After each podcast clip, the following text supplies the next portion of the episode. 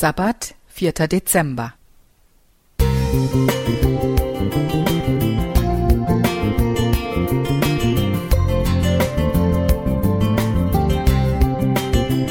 Ein kleiner Lichtblick für den Tag.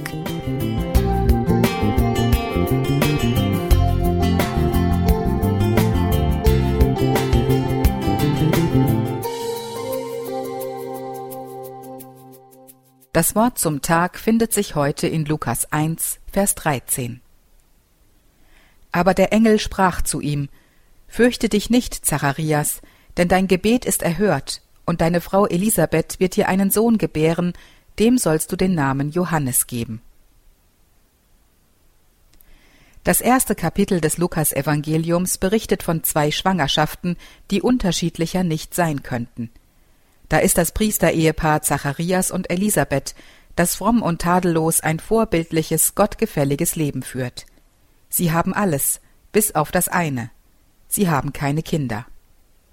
In der damaligen Zeit und dann noch als Priesterfamilie ist dies ein Makel. Während des Dienstes im Tempel hat Zacharias die Begegnung mit dem Engel Gabriel, der immer dann in Erscheinung tritt, wenn Gott etwas sehr Wichtiges, was die Zukunft betrifft, verkünden will. Die Ankündigung, dass der lang ersehnte Nachkomme im fortgeschrittenen Alter doch noch geboren werden soll, macht den zweifelnden Zacharias sprachlos.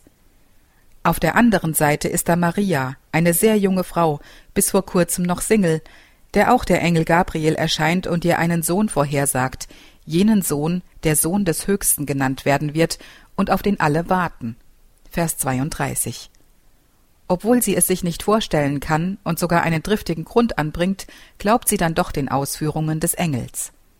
Interessant ist, dass der Engel zur Bekräftigung des Wahrheitsgehalts seiner Botschaft ein Zeichen nennt, und zwar die Schwangerschaft der Elisabeth. Maria nimmt die Aufgabe an und stellt sich zur Verfügung. Vers 38. Trotz aller der Vernunft widersprechenden Gründe. Und doch, sie muss es überprüfen und eilt zu Elisabeth ins judäische Bergland. Dort wird der Besuch der beiden Frauen zu einer besonderen Begegnung. Elisabeth spricht einen Segen über Maria aus. Es ist die Frau des Priesters, nicht der Priester, die mit dem Heiligen Geist erfüllt wird. Vers 41. Es ist das junge Mädchen Maria, nicht die Priesterfamilie, die mit der großen Aufgabe betraut wird, die Mutter des Heilands, des Retters und Erlösers der Welt zu werden. Mich beeindruckt, dass diese beiden Frauen zu ihrer Berufung Ja sagen, obwohl dies gegen alle Konventionen zu damaliger Zeit geht. Gott handelt oft unkonventionell und entgegen unseren Vorstellungen. Wenn Gott einen Auftrag für dich hat, fragt er nicht nach deinem Alter, deinem Geschlecht, deiner Ausbildung oder deinem Beruf.